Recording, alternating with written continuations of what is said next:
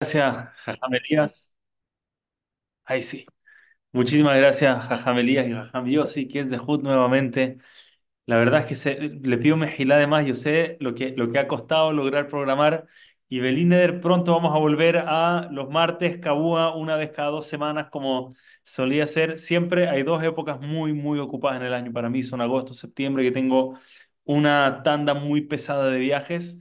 Y durante el verano, que en teoría, para que entiendan, en teoría, uno piensa que estoy acá en Panamá, dos meses relax, con la buena vida Hashem, la buena vida seguro, oportunidad, muchas mitzvot, pero acá queda mi familia y a mí me toca viajar de lugar a lugar, de un punto al otro.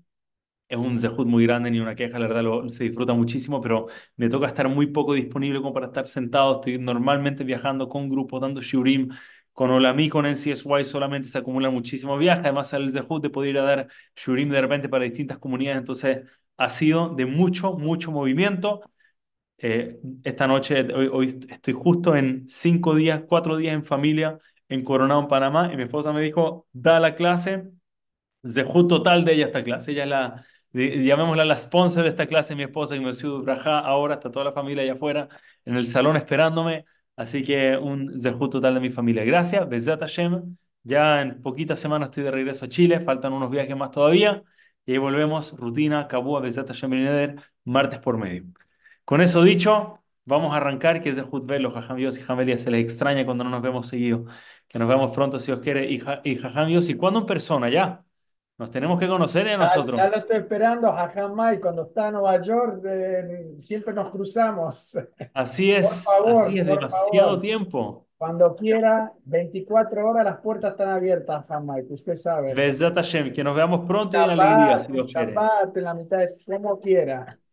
Y yo sé que se tiene que venir en algún momento, mira, Jajamería, está seguro, seguro que se tiene que hacer.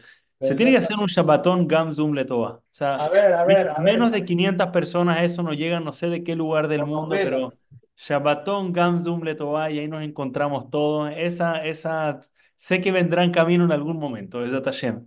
Pero Mashiach está a punto de llegar, entonces hay que hacerlo antes que eso, ya, cualquier, cualquier segundo, si Dios quiere. Ok. Eh, Ya está Shem, ya está entonces.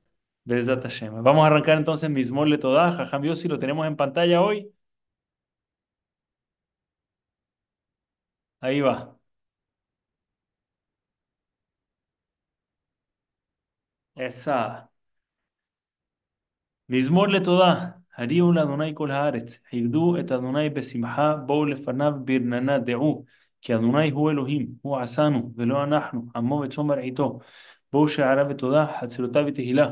הודו לו וברכו שמו, כי טוב אדוני לעולם חסדו, ועד דור ודור אמונתו. Hashem, escuchemos Besorot Tobot, buenas noticias de nuestros hermanos en Eretz Israel, en el mundo entero. Hoy en día no hay ni un solo Yehudí que no se siente de alguna forma un poco expuesto al peligro que estamos viviendo. Así que Hashem cuida a todos nuestros hermanos Yehudim, donde sea que estemos, nos proteja a todos nosotros. Escuchemos buenas noticias, que a quien se le pasa hoy en día una amidad a pedir que todos nuestros soldados vuelvan sanos y salvos a casa, que todos los rehenes que tienen tomados estos malvados que todos vuelvan pronto a sus hogares, que escuchemos de, de lindas noticias, de tiempos de, paz, de alegría, de shalom, y que a pesar de eso se mantenga la unión que estamos teniendo ahora como pueblo judío y la ultimate salvación que estamos esperando pronto, Hashem, la, la Geulah, que ya queremos nuestro Beit HaMikdash, queremos acá Mashiach con nosotros, queremos acá Hashem en, nuestro, en nuestra vida, en el día a día, que pronto Hashem tengamos la Geulah. Me gustaría dedicar esta clase especialmente, si me permiten, hay dos nombres especiales que quería mencionar hoy. El primero es Abraham Benalegre Simha, alguien de la familia muy querida, muy cercano, falleció hace pocos tiempos atrás, que esto sea el Unish mató un tzaddik, alguien muy, muy, muy especial. Eh, y también la, la abuela de mi esposa, que estamos todavía dentro de su año, Hanalea Bat Moshe Aharon, el Unish Matá Hashem. Y por último me pidieron también mencionar a Jacob, Ben Linda, Rachel, que todas sus almas sean elevadas recibiendo el Zehuyot acá de siempre, cientos de personas en Gamsum, le toca todas las noches. Un Zehut muy grande y para todo Am Israel que esto traiga puras Yeshuot y cosas buenas, Bezat Hashem. Tenemos esta semana la entrega de la Torah. La entrega de la Torah. Y siempre cuando pasamos por la entrega de la Torah hay tanto para hablar. Y siempre me cuesta, la Torah se entrega en para Shat Yitro y solamente el episodio de Yitro merece parar y dedicarle una clase entera. Entonces, bueno, no recuerdo qué hicimos el año pasado, si le dedicamos más a hablar de Yitro, más a la entrega de la Torah, pero para esta vamos a dedicarnos un poco más a las lujot, a intentar llevarnos algunas enseñanzas para nosotros, para la vida, para hoy, cosas que vamos a aplicar hoy en nuestro día a día. Y vamos a partir con una enseñanza muy práctica y muy profunda al mismo tiempo, pero esto es algo práctico. Esto es, cerramos esto con tarea para la casa. ¿Ok? En la Amidad nosotros decimos algo que es interesante, la Amidad de Shabbat. Hablamos de Moshe, el Eben Neeman, el, el, el sirviente de Hashem, que Hashem lo tomó y él recibió la Torá. Ushne lujota banim orit beyado. Finalmente estas dos lujot, estas dos tablas de, de piedra, no como, no como a veces el, el cine pone, como el Hollywood pinta las lujot, eran, eran cúbicas de piedra, hermoso, de zafiro, dicen nuestros, la- lo, lo más, el misticismo, el judaísmo. Y Moshe Rabbeinu estaba bajando con estas dos lujot de piedra, y decimos en la Amida, y de nuevo, si no lo hubiese traído el Imre Emet, yo creo que ni me hubiese dado cuenta que hay una kushia, que hay una pregunta, pero dice, Bahem Shemirat Shabbat. Está escrita en ellas el observar el Shabbat, lo cual suena como algo un poquito in- interesante. Les voy a pedir una pausa de 5 segundos solamente cerrar la puerta, que hay un poquito de ruido. Denme 5 segundos por reloj.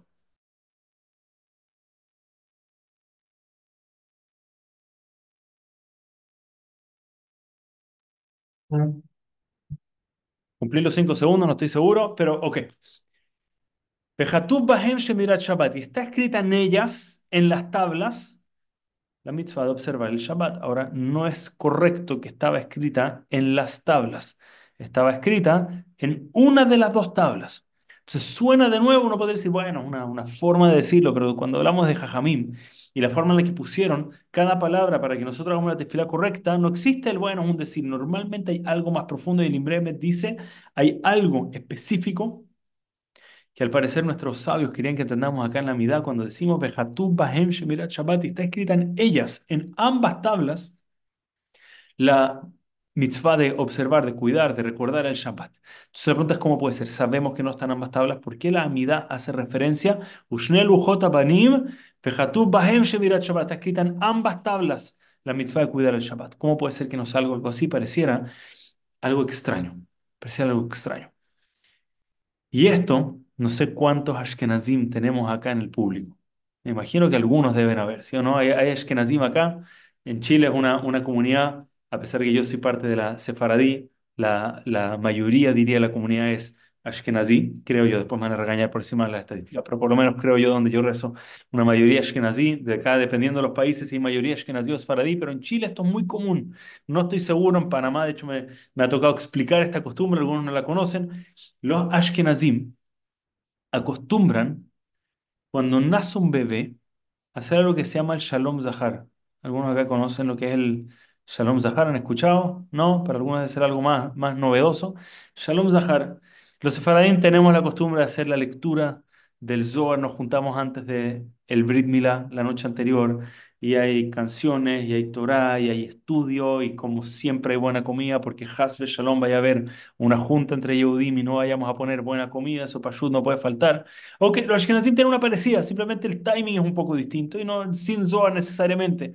Los Ashkenazim, el viernes en la noche, antes del Brit Milá o después de que haya nacido el bebé, se juntan y hacen un Shalom Zahar. Se juntan en una casa, normalmente es la casa de los padres del bebé, entonces siempre es un ahí momento caos, acá en hacer el bebé y hay que preparar una comida porque vienen todos a la casa y todos se juntan. Y no es una semana después, a veces el Shalom Zahar te puede tocar la noche después de que nazca el bebé. Entonces, siempre es un poco complejo, a veces te toca dos días después, otras veces cinco días después, pero siempre toca que el viernes en la noche, después del nacimiento del bebé, entre el nacimiento del Brit Milá, ese viernes en la noche se hace Shalom Zahar. Traducción literal es una, un Shalom, una bienvenida, un saludo al Zahar, al bebé varón que acaba de nacer. La costumbre de traer rama. Y es una costumbre que por lo menos en Chile nos toca muy seguido. Nace un bebé, todos sabemos que hay que acortar un poco la ciudad de Shabbat, porque terminando, nos vamos a ir todos caminando a la casa de los padres, vamos a ver, como siempre mencionamos, buena comida, y vamos a cantar, y vamos a ver palabras de Torah, una muy linda tradición, muy lindo minhag. Pero muchos preguntan, Y el Imre Emet le llama mucho atención de por qué este minhag, por qué esta costumbre se hace específicamente viernes en la noche. Zohar se entiende, Sfaradim le decimos, mira, la noche antes para protección para el bebé, mañana es un día importante, el Satán está encima y no quiere que ocurra, ok, hay una explicación. ¿Cuál es el lineal? ¿Qué tiene que ver el bebé que nace viernes en la noche? ¿Por qué específicamente esa noche vamos a cantar y de qué se trata esto? Ahora, el Taz trae, en nombre del Drisha, le explica cuál es la, la fuente, cuál es la razón por la cual tenemos esta tradición y dice algo muy lindo, dice así. Cuando el bebé, he traído esto en la Guimara, cuando el bebé está en el útero de la madre, El bebé no está simplemente nueve meses esperando que pase el tiempo ahí, relax, esperando se viene una vida estresante, entonces yo me relajo acá adentro. Dice, no, se está preparando. ¿Cómo se está preparando? Está estudiando Torah con fuerza. Y estudia Torah los nueve meses. Hay un ángel que Hashem le envía, que le enseña Torah one on one, uno a uno, le enseña toda la Torah completa. Y el bebé antes de nacer se sabe absolutamente toda la Torah. ¿Qué pasa entonces? ¿Por qué no nos sabemos toda la Torah si ya la estudiamos de bebé? Entonces, justo antes de que nazca, le toca eh, el labio, justo el, el, huequito que tenemos todo acá, en el labio de arriba, tenemos una marca justo al medio abajo de la nariz, justo ahí el angelito toca como con un dedo marcando ahí la boca, y en ese momento el bebé olvida absolutamente toda su Torah. Esto es un midrash increíblemente famoso, la mejor explicación que yo he escuchado de esto personalmente la trae Rabbi Batatz, no es para el, para el día de hoy, pero en resumen, él dice qué significa que el ángel toca, qué es lo que nos está explicando ex- exactamente a nuestros sabios. Y él dice, cuando el ángel te toca, significa que te está creando en un ser parlante, una persona que habla. Y una vez que una persona tiene la capacidad de hablar, eso te limita, y el hecho de que te limita hace que la Torah, que es infinita, es como que se transforma en algo que es más difícil, hay que volver a hacerlo compatible nuevamente, porque ahora es alguien limitado, alguien que habla, y habla mucho del habla específicamente Rabbi Akiva Tatzi sobre el hecho que Moshe Rabbeinu no podía hablar, en fin, algo muy profundo de la explicación detrás de este midrash, pero por ahora vamos a mantenerlo sencillo.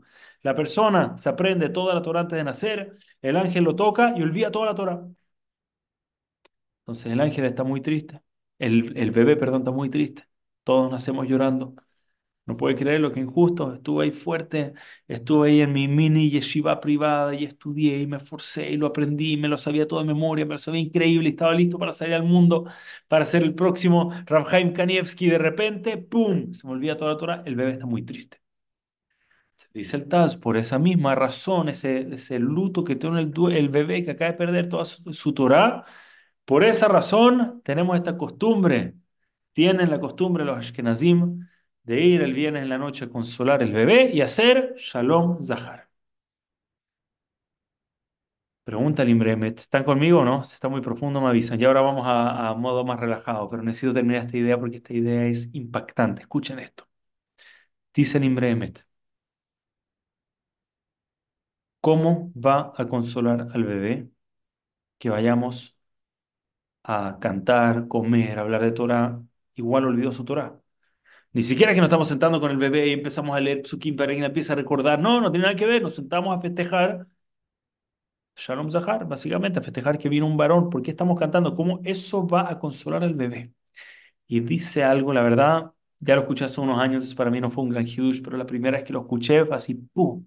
No, nunca había escuchado este concepto antes. Lo trae el Imre Imre Emet. Estoy tratando de recordar el Sefer donde lo vi, no recuerdo el nombre del Sefer, fue un Sefer que Gabriel Agua acá Panamá me lo recomendó muchísimo y trae algo extremadamente profundo y dice así. Las primeras Lujot no eran igual a las segundas. Se rompieron las primeras, hoy en día vivimos en época donde todo es desechable. ¿Qué importa? Se rompe, se compra uno nuevo, ¿correcto? Hoy en día todo es así. Se rompió, no pasa nada, se reemplaza. Hay un iPhone, no worries. Próximo año hay uno mejor y el año siguiente uno mejor. Ya, se rompieron las primeras, tranquilo. Tenemos las nuevas, nuevas mejores. Entonces la realidad es que no, seguro que nos importa que se rompieron las primeras porque las nuevas, las segundas, no tenían el mismo nivel de las primeras. No alcanzaron el mismo nivel. ¿Por qué no? Hay varias explicaciones.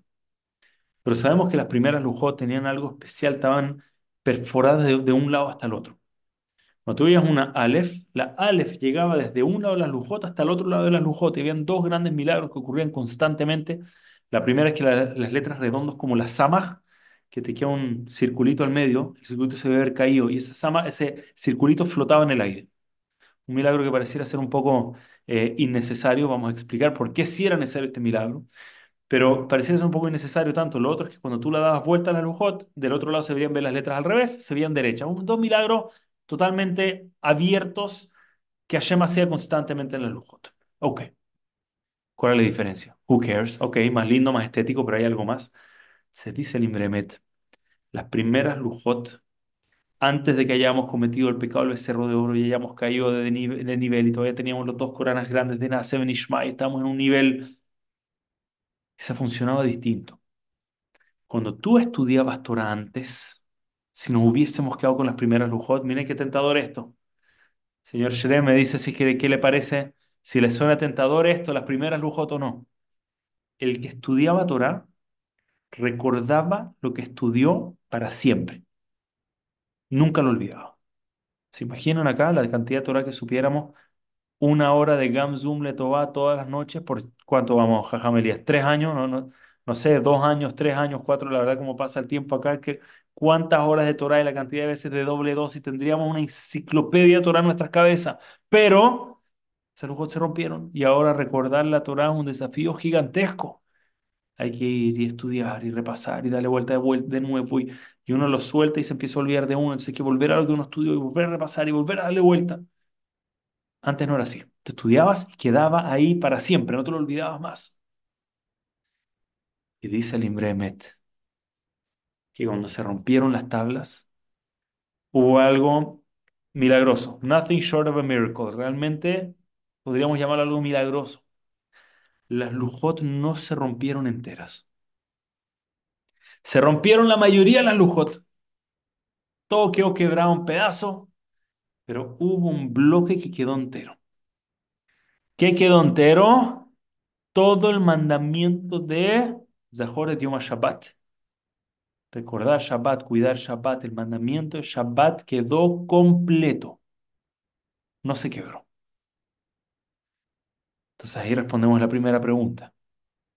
¿Qué significa Ushne Lujot Abanim Morid Beyadó? Bajó con dos tablas, Bejatub Bahem, y está escrita en ellas hoy, hoy en día.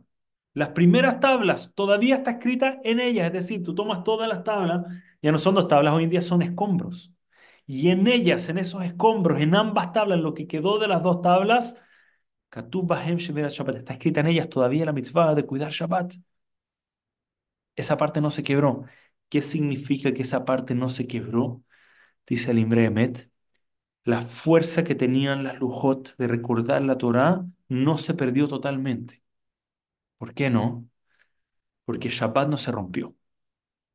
Por lo tanto, el que estudia Torah en Shabbat, el que es meticuloso con su Shabbat, el que le dedica parte de su tiempo en Shabbat, es un tiempo de descanso, tiempo en familia, y corta un pedazo y lo dice, yo acá voy a estudiar Torah, recupera esa fuerza de recordar nuestra Torah y le da un Siyata Ishmaya especial, una ayuda especial de Hashem para recordar la Torah que estudia, no solamente Shabbat, sino que toda la Torah que estudia. Se dice en Imbremet, nace el bebé, el bebé está triste, el bebé está llorando, olvidé toda mi Torah, ¿qué voy a hacer? No hay cómo recuperarla, estoy en una época, se rompieron las primeras lujot. Se dice, no worries, no te preocupes, dice el Ramá, hay una costumbre. Vamos a juntarnos en Shabbat, el primer Shabbat después de que naciste. Y vamos a venir y vamos a festejar Shabbat. ¿Por qué? El Shabbat es tu esperanza para poder volver a recuperar y recordar absolutamente toda la Torah. De hecho, según esta explicación, brevemente dice que Shalom Zahar no necesariamente se traduce como Shalom al varón, sino también al Zahar, de Zahor Yom Shabbat.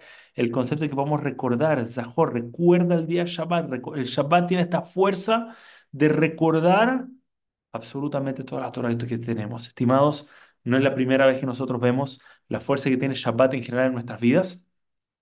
Es algo que lo hemos visto constantemente y lo hemos hablado muchas veces, que la Torah es el, es el Mekora Berajá. Toda la Berajá viene en Shabbat. Que quiere Berajá en su Parnasá, parte por Shabbat. Entre más cuida Shabbat, que la naturaleza es que te debería ir peor. Si dejas tu negocio botado una vez a la semana donde no haces nada de negocio, ni siquiera hablar del negocio, ni ir a visitar la tienda, a ver, no, está cerrado, no hay negocio en Shabbat. No hay negocio en Shabbat. Uno diría ahí te va a ir peor. Puede ser que la lógica dice eso, pero toda tu braja va a venir por el hecho que estamos en Shabbat, honrando el Shabbat como corresponde.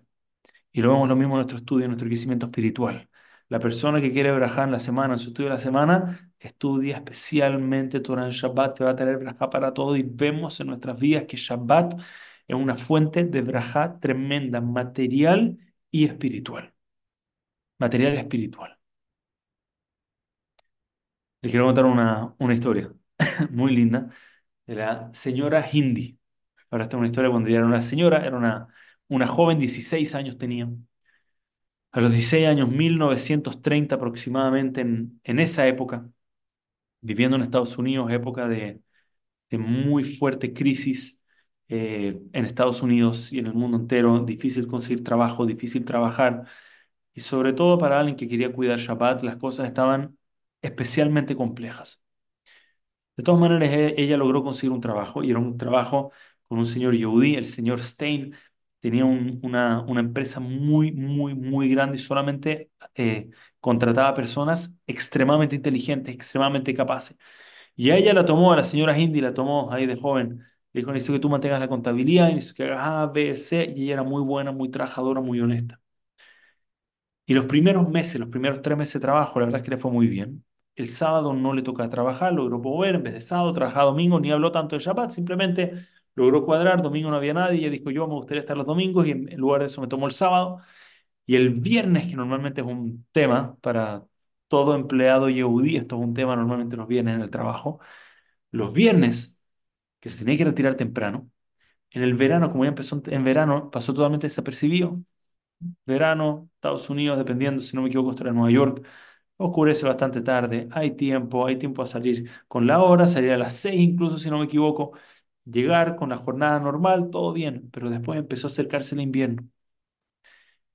Y esta India empezó a ponerse un poco nerviosa, ¿cómo voy a hacer? ¿Qué voy a hacer para lograr llegar a mi casa para Shabbat y cuidar Shabbat de la forma correcta y no quedar mal en mi empresa? Y el señor Stein es Yehudi, pero no alguien observante, y no se me va a entender.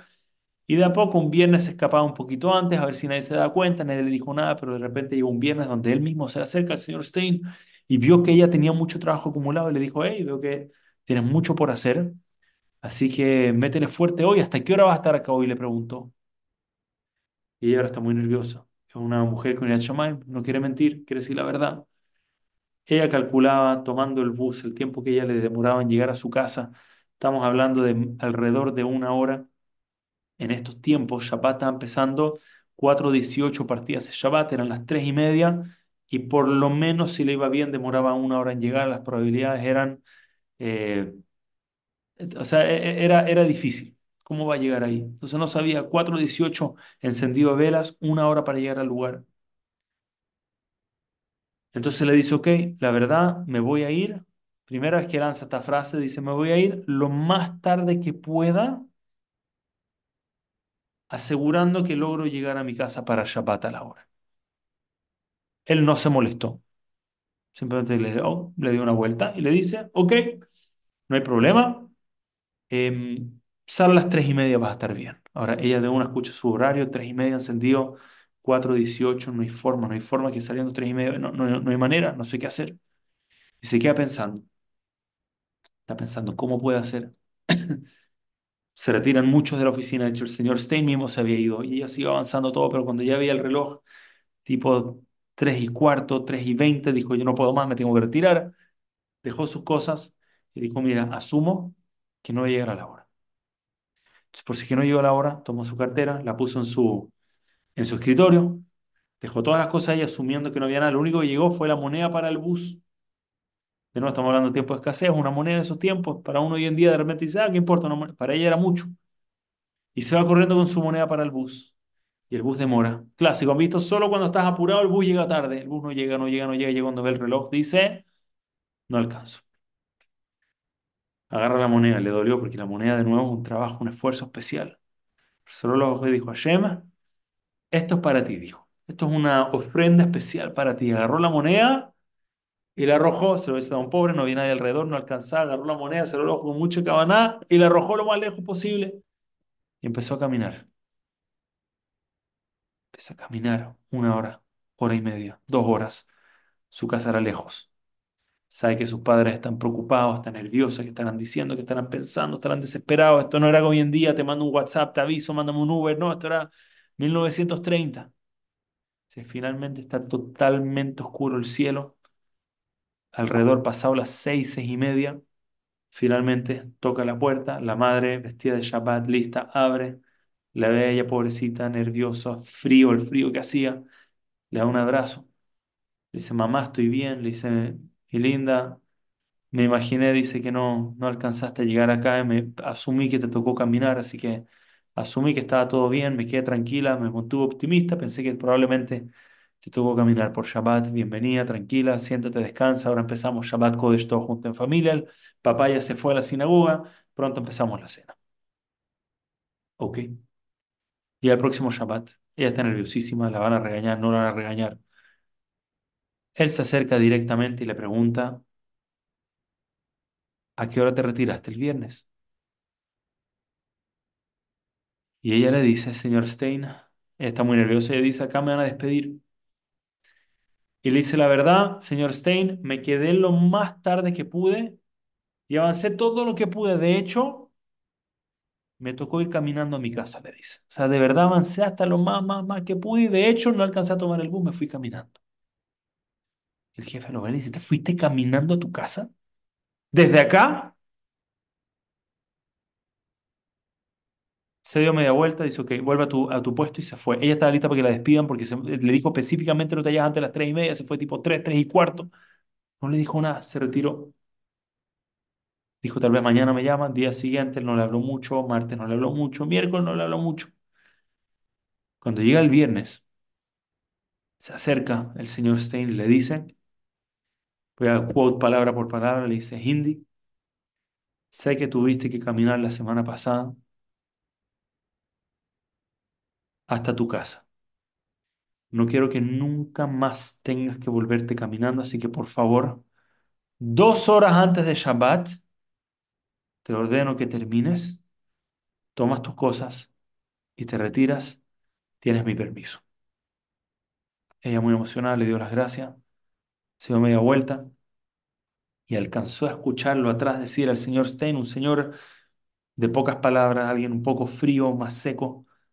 Dice que toma una persona al lado de los altos de la empresa, de los altos rangos, y le dice, mira las cosas que uno a veces puede aprender, incluso de un niño, dice. Los valores que puede tener incluso un niño.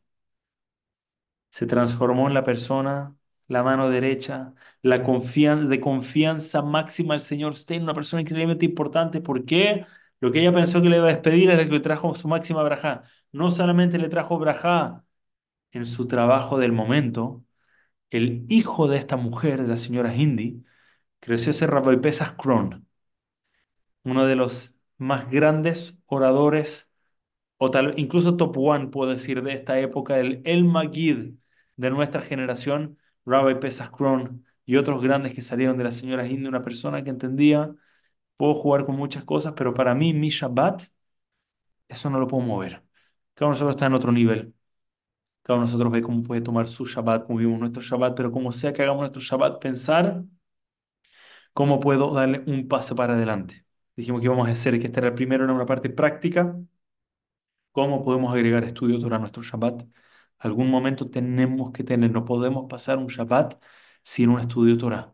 Y pensar cómo lo podemos hacer más especial. Si estamos yendo poco a la sinagoga, si podemos ir un poco más, si hay algún rezo que no estamos asistiendo, si hay algún shiur que no estamos asistiendo, si hay alguna forma en la que pueda ser mejor el encendido de velas, o la seudá, o los Dvar Torah, las palabras de Torah, o las canciones que hacemos dentro de la mesa, lo que sea como podamos mejorar nuestro Shabbat, nuestra observancia, nuestra tfilot, nos va a traer mucha braja a nuestra vida, worth it, vale la pena. Eso es punto uno. Mensaje número uno. Mensaje número dos. Por ende, by the way, el título, la eternidad de las lujot. Todavía tenemos la posibilidad de vivir con esas primeras lujot y lo que estudiamos y aplicamos que se entre en nosotros eternamente y ahí vamos con él. Punto número dos.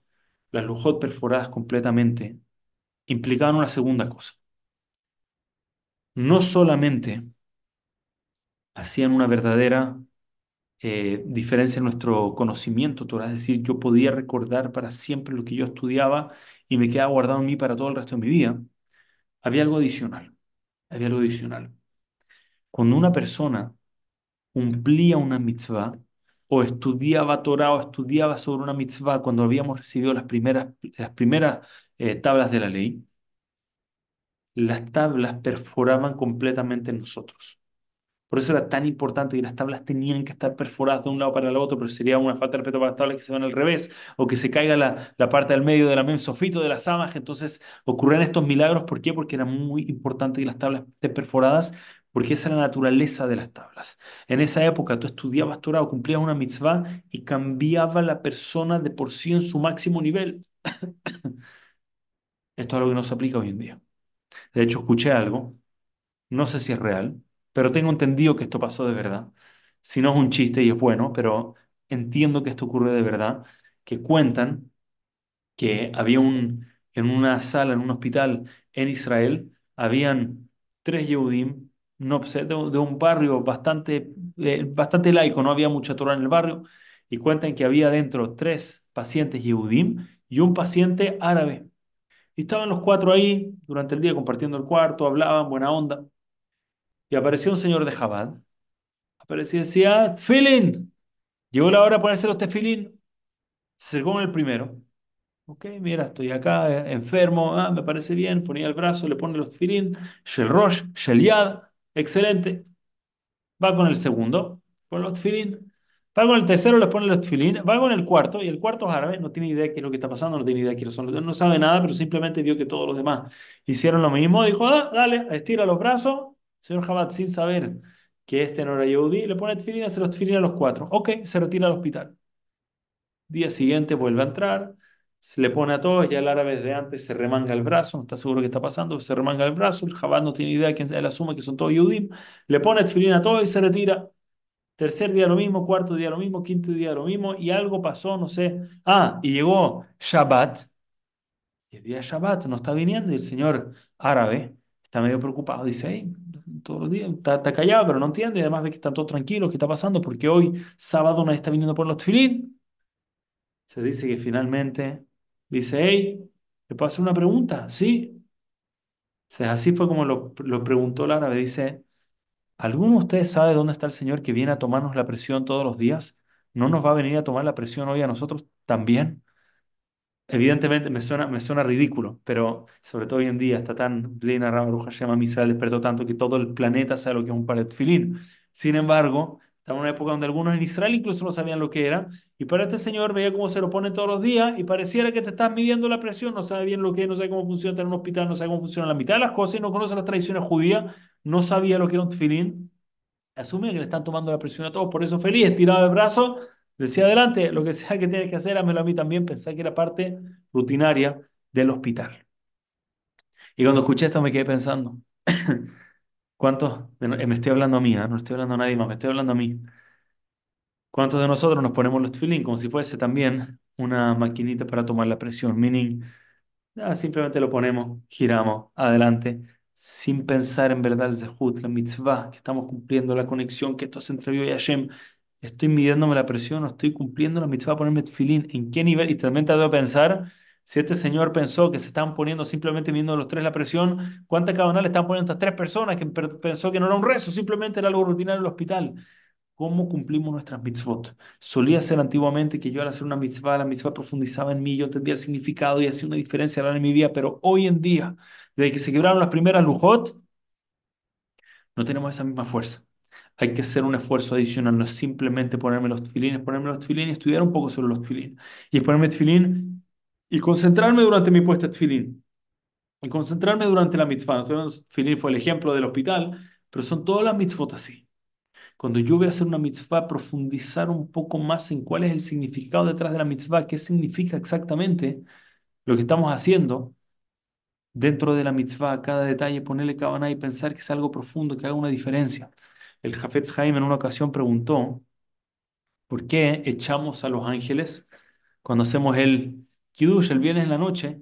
Shalom Aleichem, después decimos, Boahem le Shalom, vengan los ángeles, Barjuni le Shalom, bendíganos, y después... Estoy en Panamá, así que en Panamá dicen Alamac, ¿correcto? O también dicen en Panamá, vaya para adelante. Ok, fuera, estamos listos, afuera de acá. Puede ser, no es Derek Jerez. No es Derek Jerez. By the way, lo mencioné antes, lo digo de nuevo. Muchos acostumbran a no decir Tzetechem le Shalom. Sobre todo en el mundo sefaradí, muchos saltan el Tzetechem le Shalom. Y escuché que en estos tiempos, la gran mayoría de los que acostumbran a no decir Tzetechem le Shalom lo están diciendo igual. ¿Por qué lo están diciendo ahora de todas maneras? Porque dicen, esto lo compartieron en mi mesa los viernes en la noche por varias semanas seguidas, que estaba en mi casa. Llevo tiempo sin hacer bienes en mi casa, pero pronto estaremos ahí de vuelta. Dice, ¿por qué? Dice, porque ahora le pedimos a los ángeles que vengan, nos bendigan, y pues váyase, váyase a Israel, llévele brajota a nuestros soldados que están allá peleando. Así, para que tengan la brajot de ellos y las nuestras también, dame la bendición, pero ahora no los queremos acá en Hutzlaretz, los queremos allá en Israel peleando con nuestros soldados. Así que dicen ahora especial poner Kabanán, Tejimle Shalom. Después de nos dan la brajá, ahora escúchame, nos vamos a quedar acá nosotros en nuestra ciudad con Hashem. Váyanse a Israel, por favor, no, no acá con nosotros, lejos, lejos de acá, los queremos en Israel. Muy lindo Perú, escuché a Rabbi Farhi, vale la pena tenerlo enormemente. Ahora, fuera de eso, pregunta Jafetz Haim, ¿por qué decimos Tejimle Shalom? ¿Por qué estamos echando a los ángeles? Y él dice algo muy fuerte y nuevamente me estoy hablando a mí. Sé que esto de, de repente suena bitter, suena un poco fuerte, suena un poco como tojaja, de Shalom, no, no soy alguien para ver tojaja, me estoy hablando a mí. Él dice que el zehut, el mérito y la grandeza de poder hacer Shabbat, de estar sentado en una mesa de Shabbat, para Torah, cantar, hacer las mitzvot, cosas que para nosotros, para el resto del mundo es comer pan, es comer pan, pero para nosotros comer pan es cumplir la mitzvah de la ciudad de Shabbat y sabemos que de alguna forma no entendemos cómo porque los ingredientes son parecidos, pero la jalá de Shabbat, no, no, no puedes compararla con pan, no, no es pan, es jalá de Shabbat, es, es- es especial, de la cual se hizo Frashat Jalá antes, y está sentada ahí con la, con la Kedushá Shabbat, es, es, ot- es algo muy elevado, Shabbat es muy elevado. Y dice que si los ángeles, cuando llegan los ángeles y ven la mesa, ¿qué están pensando los ángeles? Dicen, "Pf, qué suerte que tienen estos hombres, son Yehudim, nosotros somos ángeles, no podemos estar ahí haciendo estas mitzvot. No podemos hacer kiddush, no podemos hacer netilat yadayim, la mitzvah del pan, la mitzvah de onek Shabbat, de alegrarnos, de comer cosas ricas. Hay una mitzvah, comer cosas ricas en Shabbat y nosotros no tenemos el mérito. Y dice, tenemos miedo, dice el después de que los ángeles están tan envidiosos, puede ser que después vean nuestra mesa Shabbat y vean que nosotros no nos sentimos así en nuestra mesa Shabbat. Ah, sí, bueno, ciudad, pero mira, estamos cansados, hubo mucho movimiento en la semana, a ver si la cortamos la ciudad un poquito para irnos a dormir temprano y da no mucho libre Torah, ya, ya demasiado, se nos alarga la comida y canciones tampoco. De repente vamos a ver que para nosotros it's not such a big deal. Y si en ese momento los alenos podrían acusarnos de lo impactado, podrían hablar en nuestra contra de lo impactado que quedan, cómo ellos no entienden el mérito que tienen de estar sentados en su mesa Shabbat y nosotros no podemos y lo perdemos. Dice, para evitar que tengan una palabra contra nosotros, nos dan una verajá, pero ahora vamos a empezar con el kiddush, así que por favor, fuera de acá, no queremos que puedan ver en nuestra contra. Y de nuevo pienso en mí. Si mi mesa Shabbat me siento con ese zehut, con ese mérito, con esa alegría, con esa simja, y, y creo que la respuesta para Pashut es no, no o, o not enough. Podríamos hacer más. Comenté recién, eh, me ha tocado viajar por varios lugares últimamente y estuve en Lakewood. estuve en Lakewood con un grupo de Olamí. Nos quedamos en, en y nos mandaron con distintos grupos, éramos distintos staff, cada uno tomaba un grupo de alumnos y nos mandaron a distintas casas de personas de Lakewood. Y tengo que contarles, llegué donde un Baal Bait que nos hace quedar mal a, a la gran mayoría de Israel. De verdad se los digo. Qué manera de vivir una mesa de Shabbat. Y es cuando yo digo, we could do better. Podríamos, podríamos más. Primero, la alegría con la que recibieron a invitados, invitados que no conocen, pero nos recibieron con un amor incondicional. Pudimos haber llegado a los 10 invitados más entretenidos del mundo o los 10 más extraños, maleducados. Se, daba, se veía en su rostro, no le importaba el balabay, no le importaba. O sea, Yehudí, hermano mío, vengan acá, esta es su casa. De una empezaban, el nivel de Orjim, empezaban, quiero saber a ti, a ti, a ti, a ti, cada uno, qué le gusta, qué bebida alcohólica les gusta. Siempre me da vergüenza esa pregunta porque yo soy poco de alcohol, entonces siempre pido algún trago estilo vinito bartenura o algún licor un poquito, así algo suave, dulce, poquito, pero en fin, uno dice yo me gusta vodka, otro dice me gusta tequila, otro me gusta tequila, mis amigos de México, no sé si tenían mezcal, ese para mí fue muy fuerte, pero ya vi lo grande que era el mezcal, lo veo en el programa de pesas en Ixtapa todos los años y ya he aprendido a poquito a probar el mezcal, mezcal no creo que hayan tenido, pero no, no, ni un mexicano lo pidió por lo menos, y ahí empezaron uno después del otro Vino el Baalabait llena de botellas para todos. Dice, por favor, con alegría, disfruten. Trajeron comida, unos platos de comida, un respeto a su esposo, una alegría, explicando lo que era Shabbat, el significado y las canciones con máxima cabana. Decía, ¿qué canciones les gustan a ustedes? Y el clásico, algún alumno dice, cantemos, el, cantemos uno en español, cuando el rey Nimrod, ¿sí? ¿Conocen esa en México? ¿Se la saben? Cuando el rey Nimrod y el Balabay no tiene idea, yo digo, no, por favor, no van a pasar vergüenza. Y el Balabay con una sonrisa, canten lo que quieran, vaya, yo lo sigo, aunque no hablo el idioma. Una simja, una alegría, un respeto al Shabbat, una seriedad de la seudá, preparado su directora con cabana, pidió todos los que quieran hablar, hablen, comparten un... Y ahí uno dice, wow, hago mis mitzvot también a ese nivel. Las hago y perforan un poquito en mí, o las hago y perforan hasta el otro lado. Realmente me cambian mis mitzvot, hacen una diferencia. Las hago con profundidad, las hago con sentido, las hago con significado. Y sin duda todos podemos ponerle más esfuerzo a las mitzvot que hacemos para que haga una diferencia en nosotros y realmente pueden hacer una diferencia en nosotros. Realmente las estudiamos y las profundizamos y entramos y, y tratamos de estudiar un poco el sentido de las mitzvot, de por qué hacemos cosas. Y vamos a empezar a ver que nos cambien. By the way, solo porque estamos hablando de Shabbat también y mencionando, y el primer mensaje era Shabbat, entonces vale la pena. En la mesa de Shabbat es un minhag. Pero todo, todo debería venir a cambiarnos. Las halot se tapan para recordarnos el cuidado que tenemos que tener con avergonzar al pan. Dado que en teoría Motzi debería venir primero, ¿por qué estamos haciendo entonces a Geffen primero? Para que, porque el Kiddush hacen a Geffen, pero para que el pan no pase vergüenza lo tapamos. ¿Alguna vez alguien vio pan pasando vergüenza? Quiere enseñarnos tacto, cuidado, cuidado con lo que haces, incluso con el pan, para acostumbrarte a tener cuidado cuando hagas algo delante de otra persona. Son cosas que en el día a día nos deberían estar cambiando como personas. Yo siempre digo, lamentablemente, de las grandes peleas, Erev Shabbat, antes de Shabbat, en las velas de Shabbat. La costumbre es que el marido tiene que probar las velas de Shabbat, pero muchas veces el marido está corriendo, entonces no alcanza a llegar, entonces lo regañan, pero él, eh, tú no sabes lo ocupado que estoy, y empieza toda la pelea quién prepara las velas de Shabbat. ¿Por qué se prenden velas en Shabbat? La razón por la que nuestros sabios instituyeron la mitzvah de prender velas en Shabbat es por Shalom Bait. Para que no haya pelea. Si está toda la casa oscura en Shabbat, estar todos tropezando, chocando, va a ser caótico. Para que no haya pelea. Y hay personas peleando por quién prende las velas de Shabbat. Habibi, querido, perdiste todo el sentido de las velas. Empezamos a estudiar, empezamos a profundizar, empezamos a entrar un poco más en el detalle. Y nos damos cuenta que cada mitzvah, cada tradición incluso, viene para perforar en nosotros y hacer una verdadera diferencia en nosotros. Con eso dicho, vamos a terminar. Estamos en la Lujot, vamos a entrar a uno de los mandamientos. Creo que es de los que más nos afecta potencialmente en forma negativa en el día a día y creo que realmente podríamos hacer una diferencia. Si vamos a traer un par de tips para ver cómo podemos mejorar esto y vamos a irnos al mandamiento a Lotahmod. Hay una prohibición y es de las grandes, de las graves. Está dentro de los diez mandamientos sagrados de la Torá. No codiciar, no envidiar, no desearás la casa de tu prójimo, la mujer de tu prójimo, el siervo de tu prójimo, todo lo que es de tu prójimo. Así es el mandamiento, no vas a codiciar.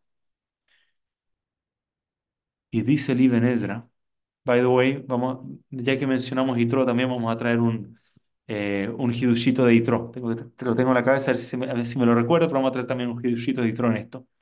Em, entonces dice así, dice, que, dice el Ibn Ezra, ¿cómo es posible no envidiar?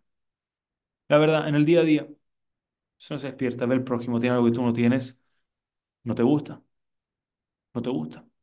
Porque no lo tengo yo, yo también debería tenerlo, podría tenerlo porque lo tiene él, que gusta que es la vida. ¿Por qué no me tocó a mí?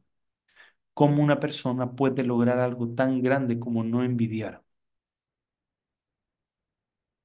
Y dice lo siguiente.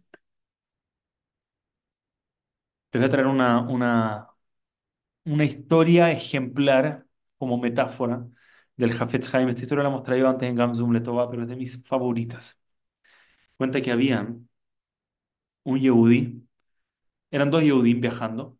Uno era el jefe, el otro era el empleado. El jefe era alguien un poco midot complejas, un poco cruel con su empleado, y el empleado era un tzaddik, bueno, respetuoso, buenas midot. Cada vez que tenía un segundito abría un librito, estudiaba, era respetuoso con todo el mundo, una persona admirable en todos los sentidos de su vida. Y cuenten que pararon. Y el jefe quiso comprar un boleto de lotería y él dijo, también voy a comprar un boleto de lotería. Esto está traído en el libro de Rav Silverstein. Tienen el libro de Rav Silverstein. Compraron ambos la lotería, ambos pusieron los números. Y el jefe dijo, hey, hay un problema. ¿Cuál es el problema? Él es tzadik, yo no. Si Hashem le va a mandar el ganador a uno de los dos, va a ser a él, no a mí. No hay forma que yo elegí el ticket correcto, solo el ticket correcto lo tiene él. ¿Qué voy a hacer? Se acercó donde el hombre cuando estaba durmiendo con su empleado y cambió los boletos. Tomó él el del empleado y le pasó el suyo a su empleado. Al día siguiente ambos revisan. ¿Quién ganó la lotería? El boleto que era originalmente del jefe, que se lo pasó a su empleado, ese boleto ganó. El jefe de una saltó y dijo, es mío, es en verdad mío, yo te lo cambié, pero en verdad me correspondía a mí y te garantizo, si hacemos una pregunta, tú nunca adquiriste el otro boleto. En fin, llevan la pregunta al Jafetz Haim, el Jafetz Haim va al jefe y le dice, ¿no entiendes nada? Le dice, es que no entiendo nada. Si tú piensas que los números son los que ganan la lotería, eso no tiene sentido. Hashem no manda la panacea porque elegiste el número, Hashem manda la panacea al que le corresponde. La persona gana la lotería, no los números. ¿Sabes por qué ganó ese número? Porque lo tenía él. Si tú lo hubieses cambiado boleto, hubiese ganado el otro número. Los números no ganan la lotería, la persona gana la lotería. Rav Silverstein trajo esto. ¿Cuál era el caso de Rav Silverstein? Dice que una persona que llamó a una persona que vendía boletos, números de lotería, y le dijo, escúchame, quiero que me compres el 15, 20, 25, 30, 35. Cómpramelo, si lo gano me llamas.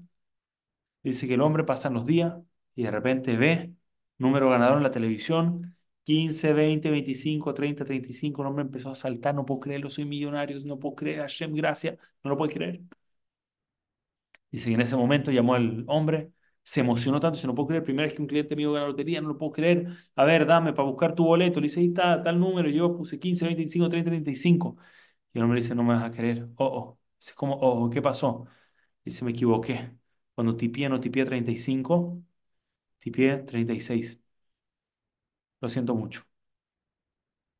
Caos, editora, me debes el dinero, el dinero de la lotería es mío, era mío, tú vas a tener que dedicarte porque tú fallaste. Será Silverstein, no, querido. Si hubieses puesto 36, hubiese sido 35, no te, te correspondía a ti, punto, dice.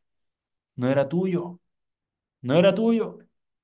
Uno dice que trágico. Me dejan contar un, un me dejan salirme el tema 15 segundos. Yo tengo una familia. Perdón, no tiene nada que ver, pero que es tan lindo. Esto es una, esto es, tengo una familia. Se ganó la lotería. Empezaron a saltar, no podían creer. Una familia muy pobre, realmente muy pobre. Empezaron a saltar y empezaron a, a uf, estaban, estaban fascinados. Y, en fin, empezaron a preparar cómo van a cambiar. Su, pasaron una semana de mucho entusiasmo, tenían lista ready, la lista de shopping, tenían todo listo, todo preparado. Es que después de una semana fueron a cobrar el premio y se dieron cuenta que fue un error. Un número estaba off, no ganaron nada. Cuentan que todo fue un momento de tragedia terrible, menos el padre. Un hombre con mucho era y menos el padre. El padre sonrió, volvemos a rutina, volvemos a la casa, todo sigue normal. Dice, papá, ¿te ves? ¿Cómo tu reacción? ¿Me explicas? Estoy asombrado de la bondad de Hashem. ¿Cuál es la bondad de Hashem? Le dice, yo este año tenía que perder claramente una suma gigante de dinero. Y Hashem hizo que en lugar de ganar el dinero lo pierda, gana el dinero, nunca en verdad sea mío, simplemente en mi cabeza pensé que iba a ser mío, y después lo pierda, lo que en verdad nunca alcancé a agarrar, dice, eso es un gesed. Versus una persona que, lo alenu, gana muchísimo dinero, se hace millonario, después lo pierde todo, puede haber sido ese mi caso, Hashem tuvo mucho gesed conmigo. Me hizo pensar que tenía el dinero, después me lo quitó y nunca me quitó algo real que alcanzó a ser mío. Una persona que siempre sabe ver la cara positiva, siempre todo es bueno. Pero dice Rav Silverstein, basado en esto, las personas son las que ganan el dinero, la persona gana la lotería, no un número. Por lo tanto, cuando está este caso del Jafetz Haim, el, el jefe con el empleado, tú piensas que estuviste un número de ganarlo, no estuviste ni cerca. Porque wasn't meant to be yours, no estaba hecho para ser tuyo. Por lo tanto, nunca hubiese sido tuyo. Ahora el problema es que lo estás viendo como, wow, casi estuve ahí, estuvo un pelo, no estuviste ni cerca. Es otro mundo nasada de la tuya. Otro mundo, otro planeta, no había forma humana que tú logrado conseguir ese. No estuviste ni cerca. Olvídalo. Dice el Ezra ¿Sabes cómo puedes borrar la envidia? ¿A quién envidias normalmente? Yo le voy a decir a quién uno envidia. Voy a partir con quién, a quién no envidia. En la vida envidiado a Elon Musk. Elon Musk nadie lo envidia. Número uno billionaire del mundo, sobre todo ahora que visitó Israel, que visitó eh, Auschwitz, que estuvo ahí en el tour, que estuvo con Ben Shapiro, en fin, ahora Elon Musk está, ahora, ahora lo queremos en, en así entiendo por lo menos. Ok, pero no lo envidiamos, ¿por qué no lo envidio? Mira cuántos billions tiene. Eh, Una, una vez, una vez hay un cálculo, sáquenlo después. Elon Musk, si perdería el noventa y nueve nueve punto noventa y nueve por ciento de su dinero, no me acuerdo la cifra, creo que se quedaría Hazid con solamente 40 millones de dólares. Así me parece que es más o menos el cálculo para que entendamos la cifra. Uno dice, hey, dame un cero coma uno por ciento y soy muy feliz. Soy muy... ¿Por qué nadie lo envidia? Es muy sencillo. ¿Cómo yo hubiese alguna vez en, humanamente posible hubiese llegado a tener ese network? No hay forma. Yo no intenté poblar eh, Marte, no estuvo, no está en mis planes, no está en mis planes Tesla, no estuvo, no, no, no lo estuvo ni cerca, no tiene nada que ver conmigo. No hay forma que eso hubiese sido mío. Es que está perdiendo mi, mi tiempo envidiándolo a él. ¿A quién sí envidio? Mira, tuve un amigo en la escuela que hizo esta idea, wow, ¿cómo no se me ocurrió a mí? O se llevó la promoción que debía haber sido mía, o vive al lado mío, pero él tiene una casa lujosa y yo no. ¿Por qué? Porque yo siento cercano, ese pudo haber sido yo. Dice Ben Ezra, aprenda a entender que ni una dimensión hubiese sido tú. No existe. De ni una forma posible tú pudiste haber sido esa persona. No hay manera. Hashem tenía un canal para él y un canal totalmente independiente, nada que ver con él para ti. Lo que él tiene es de él, lo que tú tienes es tuyo y mira lo tuyo. Y el otro es Elon Musk. Olvídate, disfruta lo que tú tienes. La envidia es de las terribles cosas de este mundo porque la envidia nos hace perder la capacidad de disfrutar lo que sí tenemos. Lo que sí tenemos no tiene ni un valor, tiene ni un valor cuando estamos viendo lo que tiene el de al lado. Estuve con un grupo, no voy decir cuál de los grupos, pero en fin, he estado con personas, grupos de muchos países, pero entramos en un debate, eran jóvenes, estamos hablando de qué se necesita para ser feliz. Y uno me dice, es evidente que el feliz es el millonario, dice, el que tiene buena parnasá, esa es la felicidad, no hay mucho más secreto que eso. Es en verdad tú crees, si tú buscas las estadísticas, eso te va a decir te va a ir a tus favores. By the way, hablamos de la lotería, de las grandes tragedias que le puede pasar a una persona ganarse la lotería. Vayan a ver las estadísticas. Dijeron, no, es porque pierden el dinero. Anda a las estadísticas del que no perdió el dinero. Entonces empezamos a hablar. Decía, sí, pero ¿tú crees que una persona podría ser feliz si maneja tal vehículo? No importa, no voy a entrar en detalle cuál vehículo, ni. La verdad es que dentro de las cosas donde soy, hay muchas cosas donde soy ignorante, partiendo por fútbol, deporte, etcétera, pero dentro de mis top es vehículos, no tengo idea. Yo creo que me pones el mejor y el peor y no entiendo muy bien la diferencia todavía. Pero me dice, ¿tú crees que alguien podría ser feliz manejando un no sé cuánto, no sé cuánto de tal año así? Y te paso una pregunta. Esa persona se sienta en su vehículo. Vamos, imaginan un auto el que ustedes... Vamos a hacer un ejercicio, que cada uno pone un vehículo en su mente, en su cabeza un modelo, marca, año, un auto para su estándar feo antiguo. Está sentado en ese auto. ¿Envidias al Ferrari? No, no creo, ¿verdad? Ese es como el... Nunca vi un Ferrari y dije, hey, wow, me gustaría... No, envidias en la versión de tu vehículo, que es una versión un poco más linda, un poco más, no sé, más nueva, que no es del, del 99, sino que es del 2010, ya está por lo menos dentro del 2000, y que funciona mejor, y lo dices, wow, qué lindo, ojalá tuviese ese auto. Ahora, pásate a ese auto. a ese vehículo. ¿Qué está pensando esa persona? ¿Que es que lindo mi auto? No, no, no quiero también. Dice, no, yo también tengo un auto, wow. Camino a 20 años. No, mi auto está malo. Mira, a mí me gusta ese auto, tan solo tuviese ese. Pongan el que quieran, pásense a ese vehículo. ¿Creen que hay un punto donde esto para? Para decir algo. Crisis, no hay auto, está todo destruido. Tú eres el único que tiene el primer vehículo. Es la persona más feliz, ¿te puedes imaginar o no?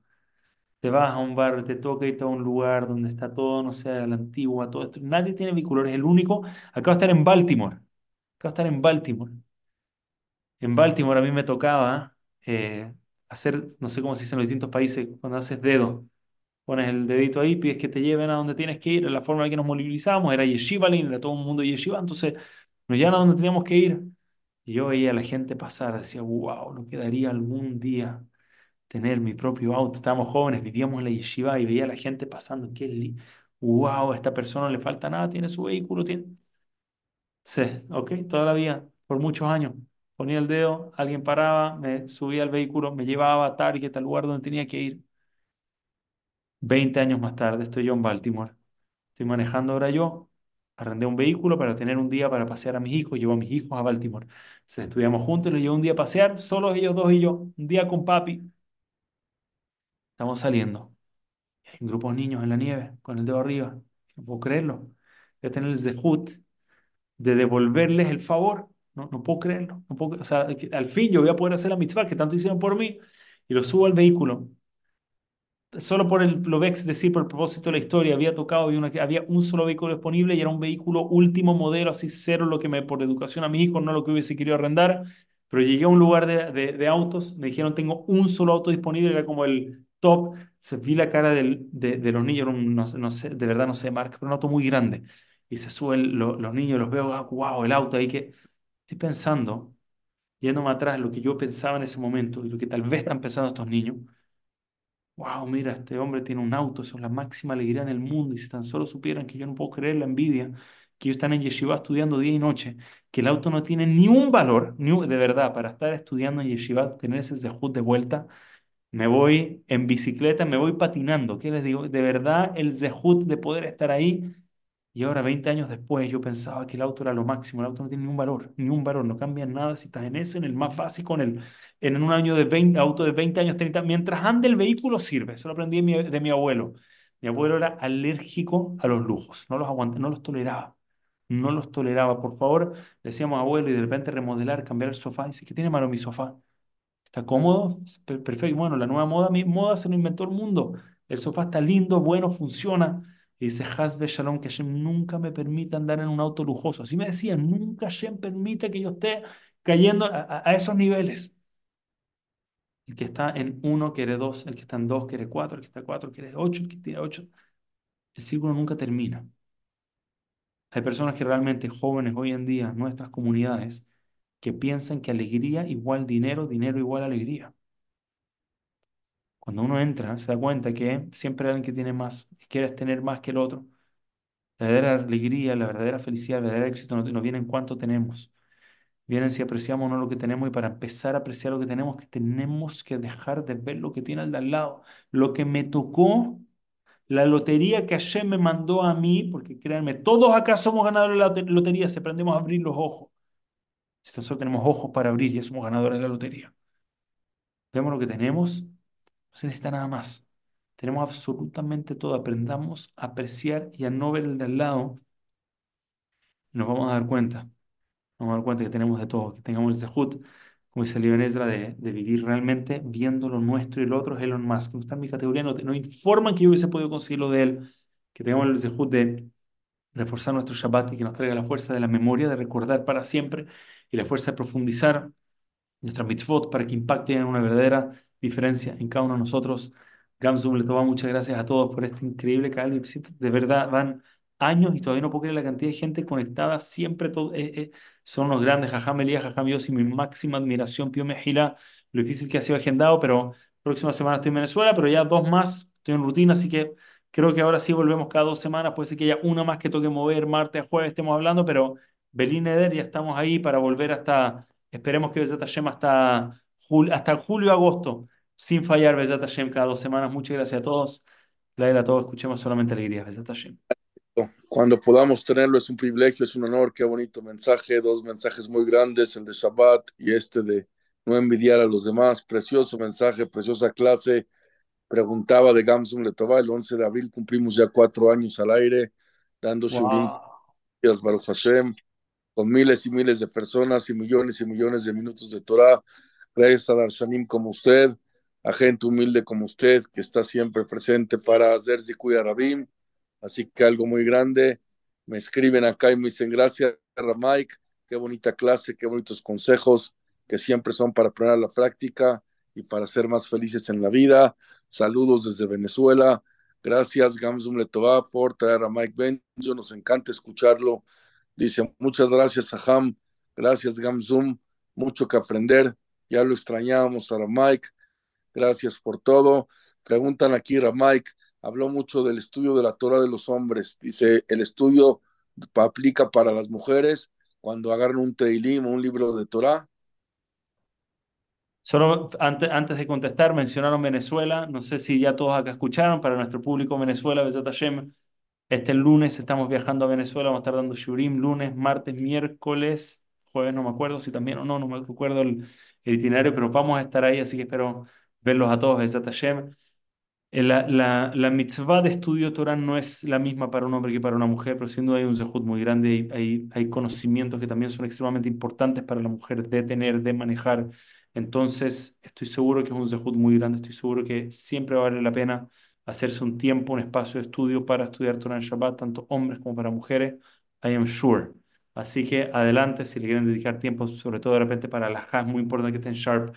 Eh, cosas sobre todo de jinuj que puedan poder transmitir a los hijos. La Torah de la mujer tiene que estar fuerte, sharp, seguro. Mike Benjo, que Hashem lo bendiga bastante y es de lo mejor, de lo mejor, para que podamos disfrutar aún más tan bellas palabras.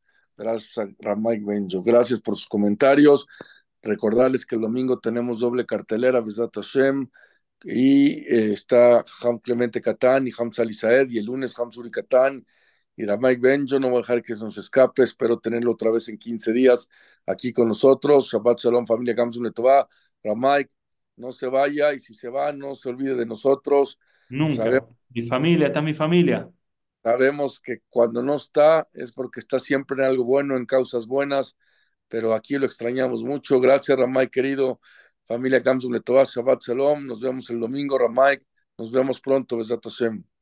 Besat Hashem, Laila Muchas gracias a todos. De verdad, muchas gracias, gracias a todos. Nos vemos pronto, Besat Hashem. Buenas noches, Ramay.